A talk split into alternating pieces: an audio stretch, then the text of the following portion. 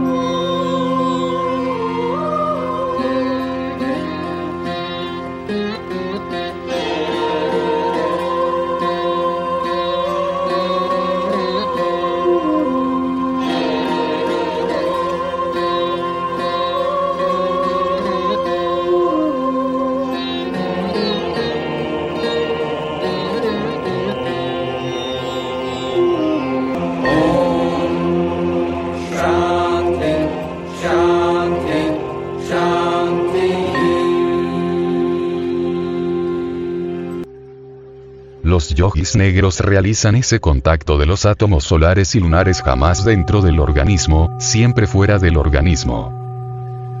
Los yogis negros, Asura Samata, cometen el crimen de eyacular el semen. Shura, durante el Maituna, para mezclarlo con raja femenino y lograr así el contacto de los átomos solares y lunares dentro del mismo yoni de la mujer. No hay duda que lo más difícil para los yogis negros es la reabsorción del licor seminal después de haber sido eyaculado. En este proceso de reabsorción existe una técnica y una fuerza de tipo psíquico terriblemente maligna para absorber por la uretra el licor seminal derramado. Durante el acto sexual común y corriente, el animal intelectual derrama millones de átomos solares de altísimo voltaje, que de inmediato son reemplazados con millonadas de átomos satánicos del enemigo secreto, recogidos de entre los infiernos atómicos del humanoide, mediante el proceso de contracción de los órganos sexuales después del coito. Cuando el semen no es derramado, los átomos solares regresan hacia adentro y hacia arriba por Ida y Pingala, multiplicándose extraordinariamente en cantidad y calidad. El semen que los tántricos negros se reabsorben por la uretra, extrayéndolo de entre la vagina, se ha convertido de hecho en un espantoso acumulador de átomos satánicos. Cuando este tipo especial de átomos satánicos intenta subir hasta el Gólgota del Padre, el cerebro, son arrojados contra el coxis violentamente por los tres alientos acásicos que trabajan en Ida, Pingala y Susumna.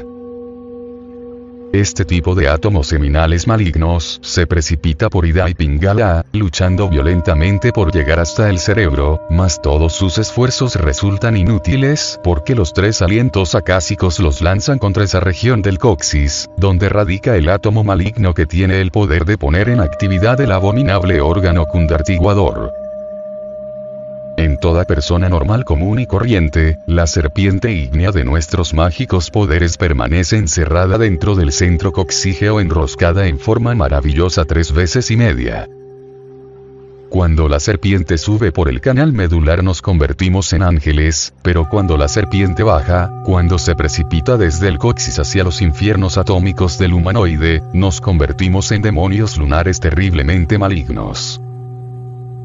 La serpiente subiendo, es el kundalini. La serpiente bajando es el abominable órgano kundartiguador. La serpiente subiendo por el canal medular es la serpiente de bronce que sanaba a los israelitas en el desierto. La serpiente bajando, es la serpiente tentadora del Edén, la terrible serpiente pitón de siete cabezas que se arrastraba por el lodo de la tierra y que Apolo irritado hirió con sus dardos. El abominable órgano cundartiguador confiere a los tántricos negros, poderes psíquicos, sidis, terriblemente malignos. El abominable órgano cundartiguador no podría jamás abrir las siete iglesias del Apocalipsis, los siete centros vitales de la espina dorsal, porque jamás lograría subir por el canal medular pero sí pone en actividad la antítesis de las siete iglesias, los siete centros malignos o siete chakras tenebrosos del bajo vientre.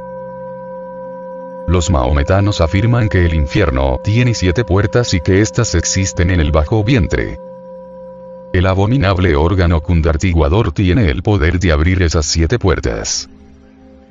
Desarrollar el abominable órgano cundartiguador y poner en actividad los siete chakras infernales del bajo vientre equivale de hecho a convertirse en la bestia inmunda de siete cabezas y diez cuernos, sobre la cual se sienta la gran ramera cuyo número es 666.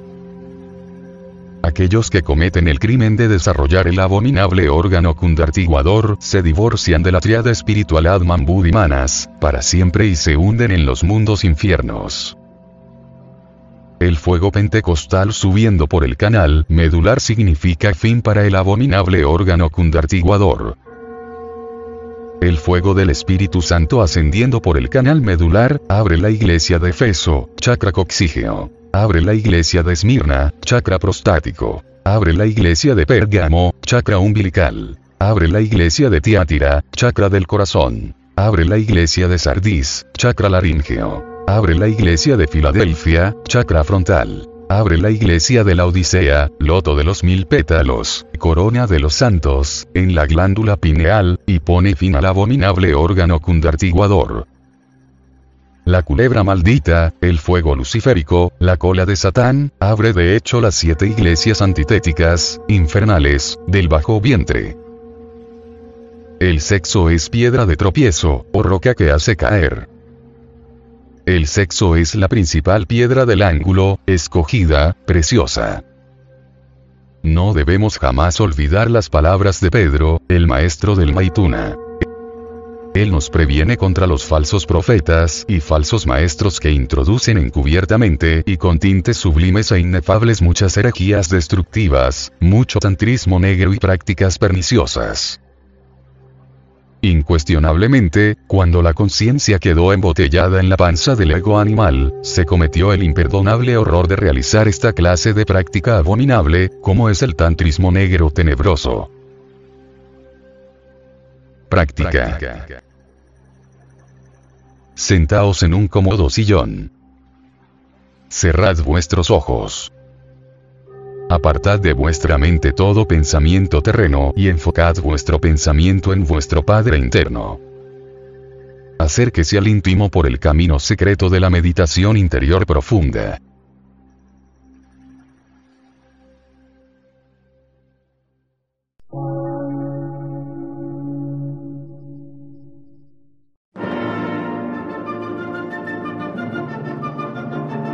Emisora, gnóstica, transmundial. Por una nueva civilización y una nueva cultura, sobre la faz de la Tierra.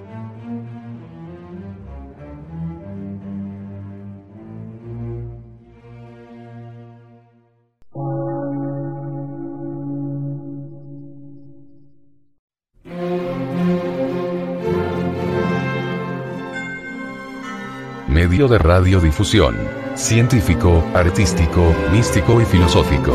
De la Asociación Colombiana de Centros de Estudios Gnósticos, Antropológicos, Psicológicos y Culturales. A. C.